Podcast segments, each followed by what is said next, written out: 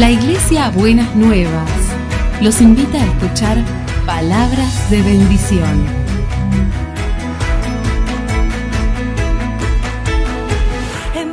Si desean asistir a nuestras reuniones, los esperamos en Avenida de Lepiane 3925, esquina Subiría, Bajo Flores, Ciudad de Buenos Aires.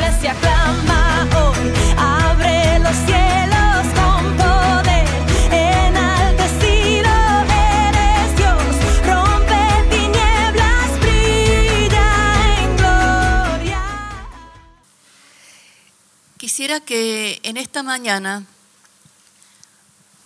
meditemos sobre un pasaje de las Escrituras que es súper conocido para muchos. Creo que muchos acá lo podrían decir de memoria y que siempre se ha usado para evangelizar a las personas. Pero me gustaría que le podamos dar una vuelta, una mirada diferente a este pasaje y encontrarnos eh, en esta mañana con lo que significa las, las características del amor de Dios como Padre. Y es ese pasaje tan conocido de Juan 3:16. Si alguno lo sabe de memoria, me puede acompañar porque dice, porque de tal manera amó Dios al mundo que ha dado a su Hijo unigénito para que todo aquel que en Él crea no se pierda, mas tenga vida eterna. Y encontré en este pasaje que me dejó picando cuando estuvo Martín Gómez acá el año pasado en octubre, que al final de su exposición habló que Dios nos amó tanto y me dejó picando este, este tema. Y encontré en este pasaje tres características del amor de Dios. Hay un estilo de amar, hay un estilo de dar y hay un propósito en el amor. Y entonces quisiera que en esta mañana pensemos en estas tres características de Dios como Padre y después hagamos una referencia a nosotros como personas, ya no solamente como padres, sino como, como personas que estamos en relación con otros. Dice que porque de tal manera amó Dios al mundo. ¿Y cuál fue la manera de amar de Dios al mundo? La manera que, en que Dios amó al mundo es que Dios nos amó primero. Dice la palabra de Dios, le amamos a Dios porque Él nos amó primero. Nos amó primero, creó el mundo, mandó su Hijo, nos perdona, eh, nos guía, nos da reglas claras si queremos conducirnos en la vida. Espera de nosotros más de lo que nosotros esperamos de nosotros mismos. Y si usted va a la Biblia, encuentra que muchas veces cuando Dios se encuentra con las personas, le dice a Jeremías, antes de que naciera ya te había yo apartado y te había elegido. Y después dice Isaías, no, no te crees con este propósito tan pequeño, sino quiero que hagas cosas más grandes.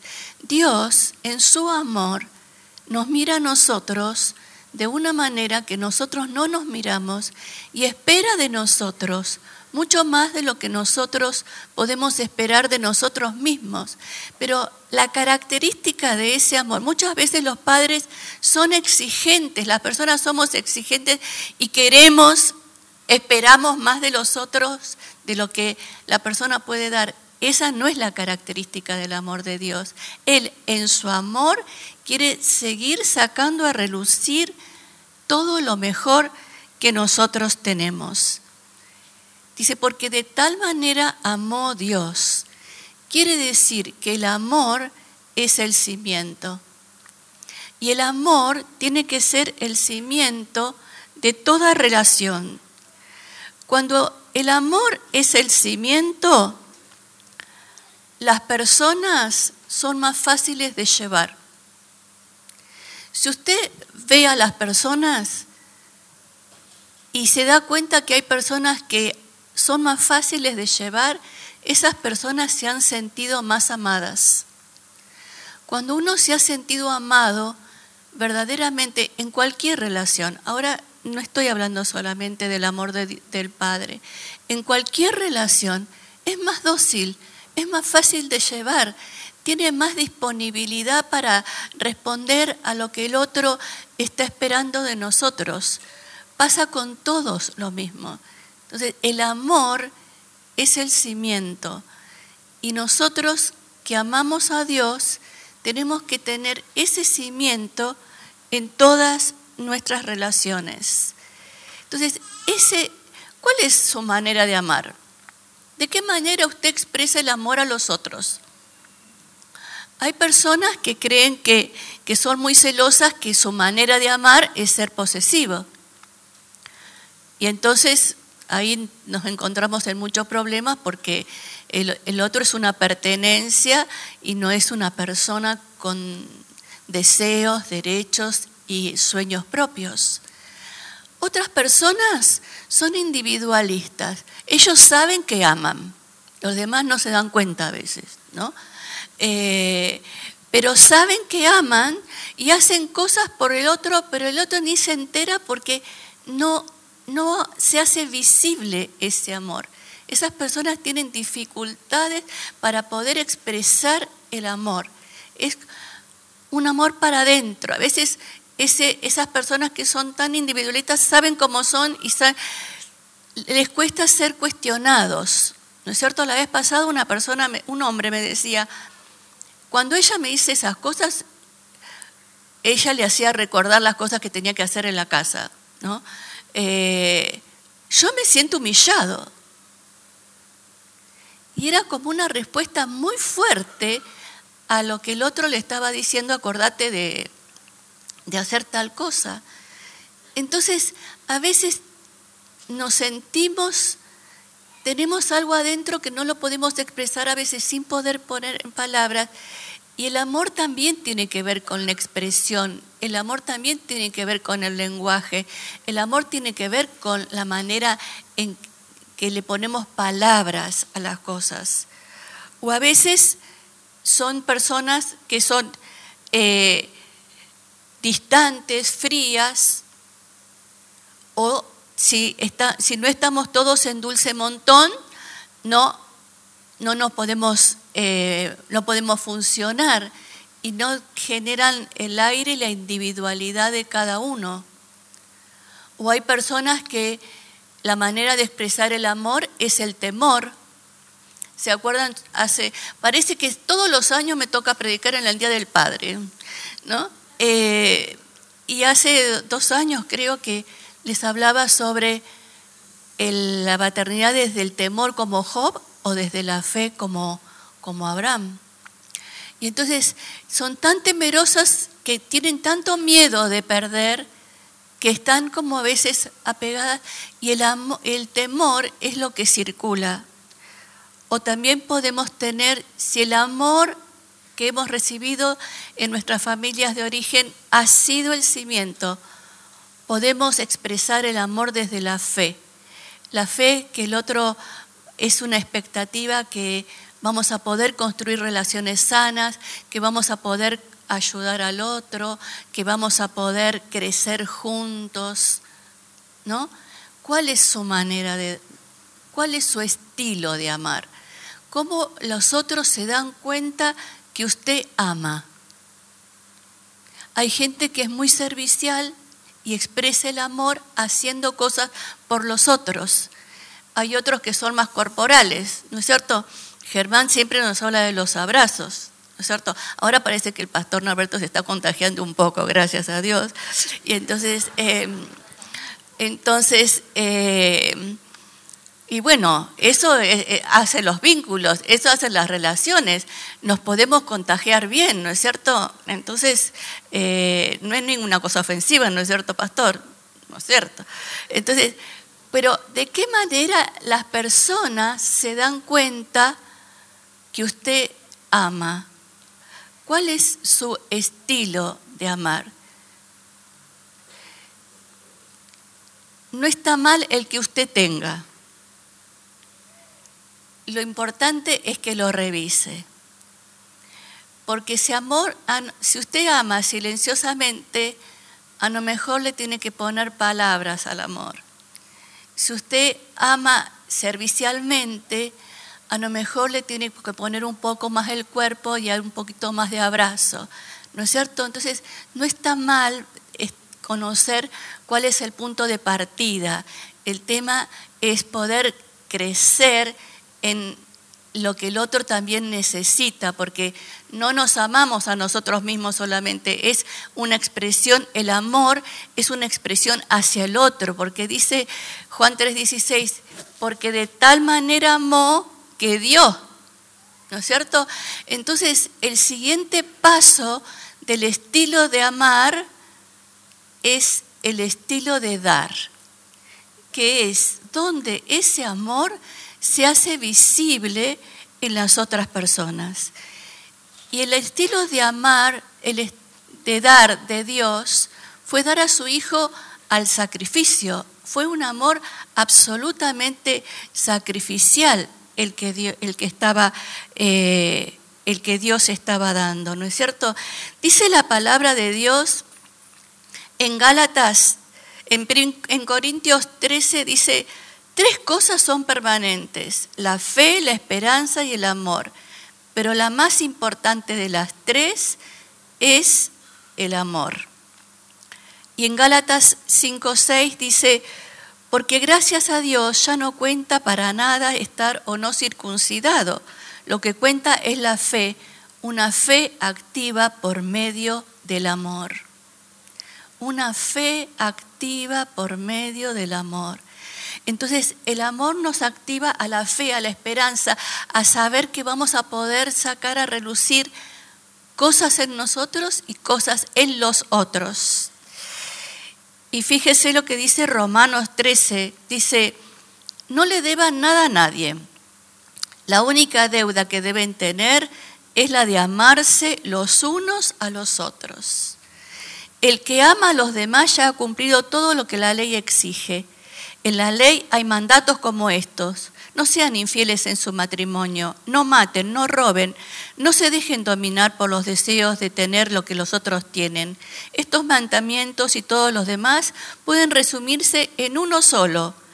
Cada uno debe amar a su prójimo como se ama a sí mismo. El amor no causa daño a nadie. El amor no causa daño a nadie. Cuando amamos a los demás, estamos cumpliendo toda la ley. Y a veces nosotros dañamos a los otros. A veces inconscientemente y a veces conscientemente. A veces por, por acción o por omisión lastimamos a las personas.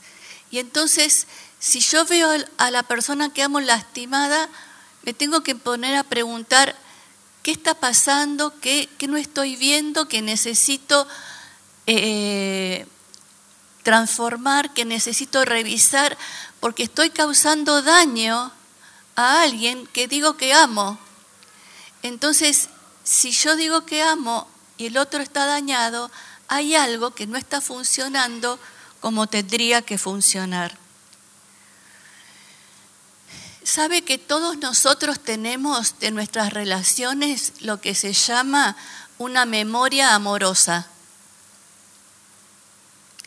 que son los recuerdos afectivos que tenemos, yo que todos nosotros de nuestras relaciones tenemos un álbum de fotos. Algunos tienen más fotos, otros tienen menos fotos, pero todos tenemos fotos. Y hay una memoria amorosa que tiene que ver con la historia en esa relación, con los momentos agradables, los momentos de amor, de, compañía, de, de sostén, la memoria amorosa. ¿Cómo anda su memoria amorosa? ¿Cómo anda su memoria amorosa de los vínculos que usted tiene? ¿Cuántas fotos tiene en su álbum? El tener una memoria amorosa nos ayuda para sostenernos en momentos difíciles, porque son todos los registros de habernos sentido amados por otras personas o poder habernos sentido acompañados por otros y eso nos ayuda también a salir de momentos difíciles. También nosotros tenemos una memoria amorosa de nuestra relación con Dios. Si usted se pone a hacer cuentas, tiene fotos en su historia del amor de Dios en su vida, de momentos importantes, momentos especiales donde usted sintió que la presencia del, que el amor del Señor de diferentes maneras estaba ahí. Y esa memoria amorosa es la que nos sostiene también en los momentos difíciles para saber que vamos a superar las cosas. Y entonces tenemos que revisar cuál es nuestro estilo de dar. ¿De qué manera hago visible el amor que siento por los otros? ¿De qué manera los otros pueden, se hace visible? Cuando uno ve a las personas, cuando uno ve a los matrimonios, cuando uno ve a los padres con los hijos, uno se da cuenta si verdaderamente hay amor o qué pasa. En los vínculos se hace visible entonces piense cuál es su manera de dar. A veces damos cosas materiales que es más fácil. Ahora lo que se da son las pantallas, ¿vieron? Usted va a comer a algún lugar y están todos cada uno con su pantalla. Se hablan por el WhatsApp, ¿no? Eh, entonces, ahora las parejas se ponen de novios y se separan por el WhatsApp.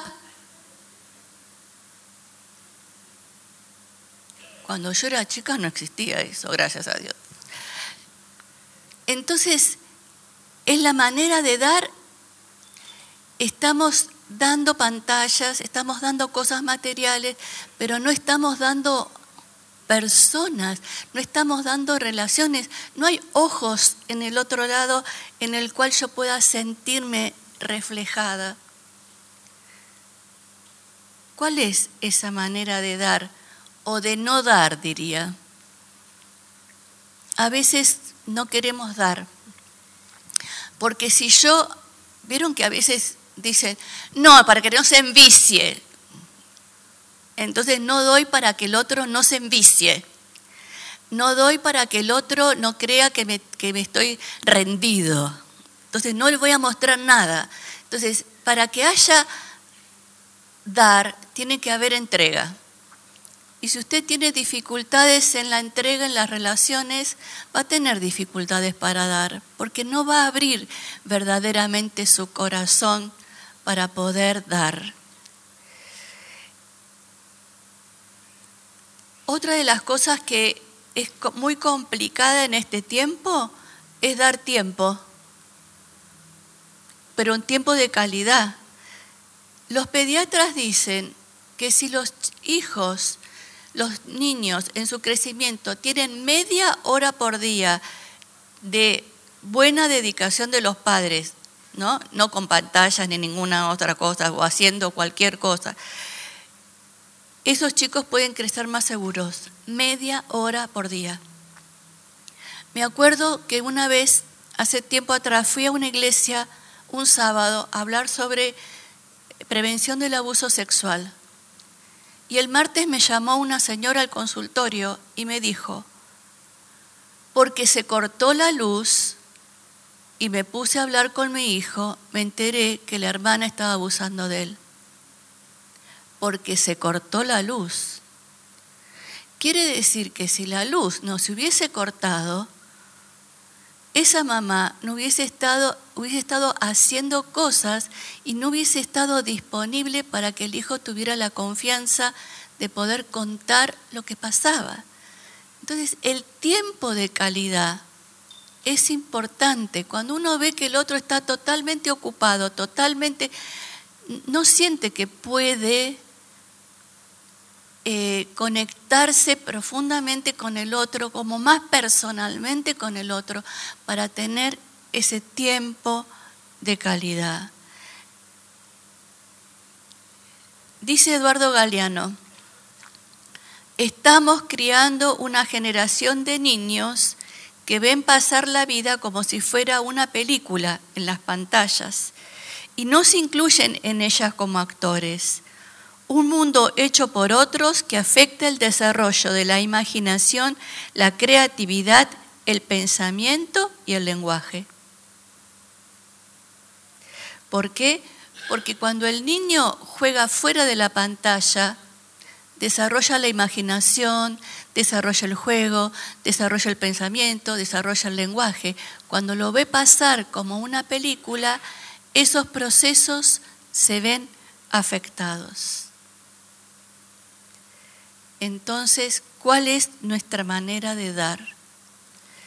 ¿Cuál es cómo damos el tiempo, cómo damos la presencia, cómo damos las palabras que orientan, palabras que construyan, palabras que estimulen, palabras que edifiquen al otro. A veces tenemos solo quejas y reclamos y no tenemos palabras que nos estimulen, nos consuelen, nos reconozcan como somos. Y entonces dice la palabra que de tal manera amó Dios al mundo que dio una manera de, de dar para que todo aquel que en él crea no se pierda, mas tenga vida eterna. Entonces quiere decir que esta manera de amar, esta manera de dar, tiene un propósito. Y el propósito de Dios para con nosotros se había reflejado en dos cosas, para que nadie se pierda y para que tengamos vida eterna. Y el propósito y el amor como este fluido que se da en una relación, tiene también este, tiene que tener un propósito. Que no se pierda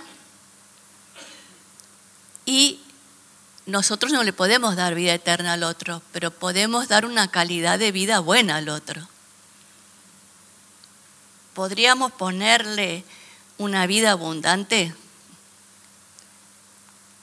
Entonces, me puse a pensar que no se pierda. ¿Qué perdemos en las relaciones con el tiempo? ¿Qué cosas vamos perdiendo y dejando en el camino? Y el propósito es que aquello que me, que me llenó, que me entusiasmó, que me conectó, no se pierda somos responsables de mantener ese calor vivo. Somos responsables de, mantener la relación activa para que la relación no se pierda, sino que tenga vida. Y la vida significa crecimiento. Lo que no crece se muere. ¿Y cómo se crece en la vida? ¿Cómo crece una planta? Porque se la alimenta. ¿Cómo crece una relación? Porque se la alimenta.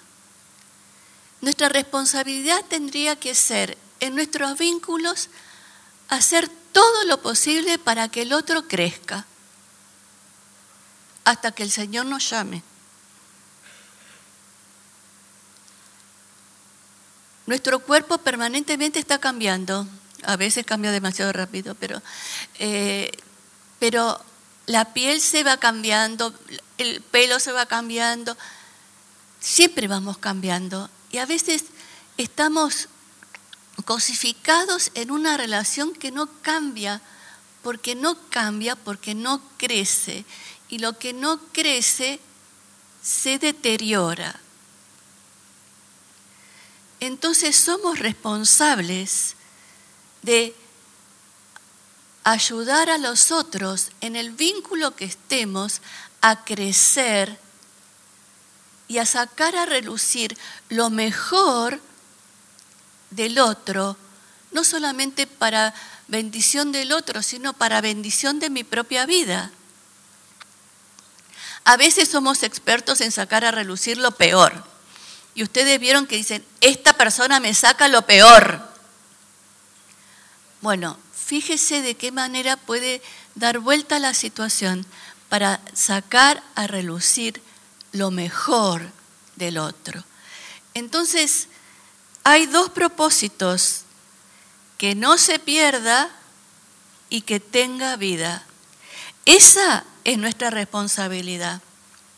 Si nosotros funcionamos en los vínculos de esa manera, estamos ayudando a la otra persona a poder ser una persona madura emocionalmente. No es poco. El amor nos tiene que ayudar a ser personas maduras emocionalmente, porque el amor es el cimiento. ¿Y qué es una, una persona madura emocionalmente? La madurez emocional es la capacidad de controlar la ansiedad, soportar las tensiones y mantener el equilibrio durante tiempos de cambio. Es la capacidad de controlar la ansiedad, un tema de este tiempo. Soportar las tensiones y mantener el equilibrio durante tiempos de cambio. Si el amor es el cimiento, yo puedo controlar la ansiedad, puedo soportar las tensiones y mantener el equilibrio porque me siento sostenida por el amor.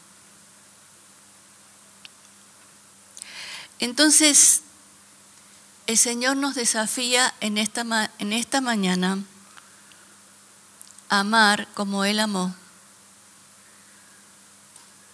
a dar como Él dio. El Señor cuando dio no se quedó para sí nada. Fue un amor absolutamente generoso. Se desprendió de lo que más amaba, que era su hijo. ¿No? Y lo hizo con un propósito entonces nosotros tenemos que usar ese mismo camino. El amor tiene que ser nuestro cimiento en nuestro estilo de dar, tiene que ser tan visible que los demás se den cuenta que hay amor en esa relación. En cualquier relación. Mire, esto no, es, no pasa solo en lo familiar, en los ministerios pasa, si verdaderamente el amor es el cimiento, las relaciones se conjugan de otra manera. Entonces quiero que usted lo piense en el sentido más amplio de su vida, no se lo restrinja, porque el Señor amó en el sentido más amplio y nos llama a amar, como decíamos, cuando habla del prójimo, son todos los que están enfrente nuestro, todos los otros de nuestra vida. Nos llama a ayudar a crecer a todos los otros de nuestra vida, porque el amor es el cimiento. Entonces, piensa en esta mañana, ¿cuáles son las cosas que usted tiene que revisar? En su estilo de amar, en su estilo de dar, en resignificar el propósito en sus relaciones. ¿A qué lo está llamando el Señor en esta mañana? Y se lo contesta el Señor. Vamos a orar. Señor, te damos gracias porque nos amaste de tal manera que diste a tu Hijo, Señor, para que no nos perdamos y para que tuviéramos vida eterna. Pero esto nos llama, Señor, a una responsabilidad. Nos llama a un mirarnos en ese espejo para buscar que nuestra manera de vivir, nuestra manera de amar, nuestra manera de dar, el propósito de nuestros vínculos sea un reflejo del amor de Dios para con nosotros. Pero reconocemos, Señor, que no siempre funcionamos en esa medida y que hay cosas que tenemos que revisar y transformar.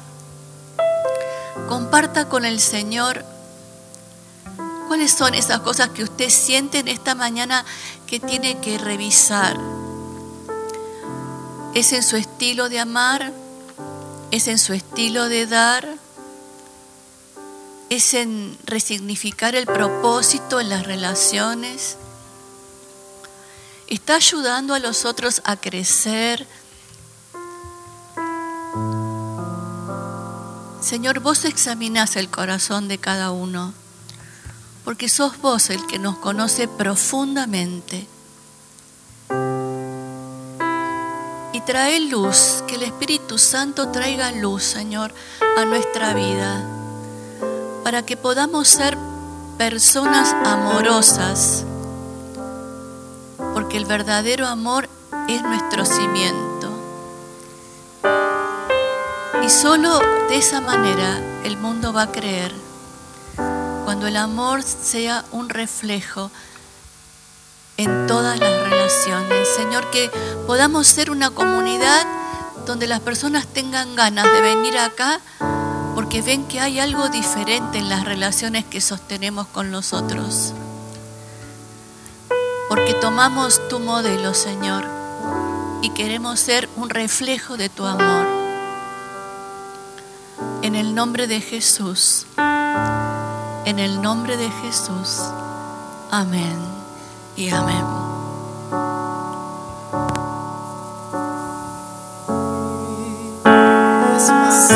Dulce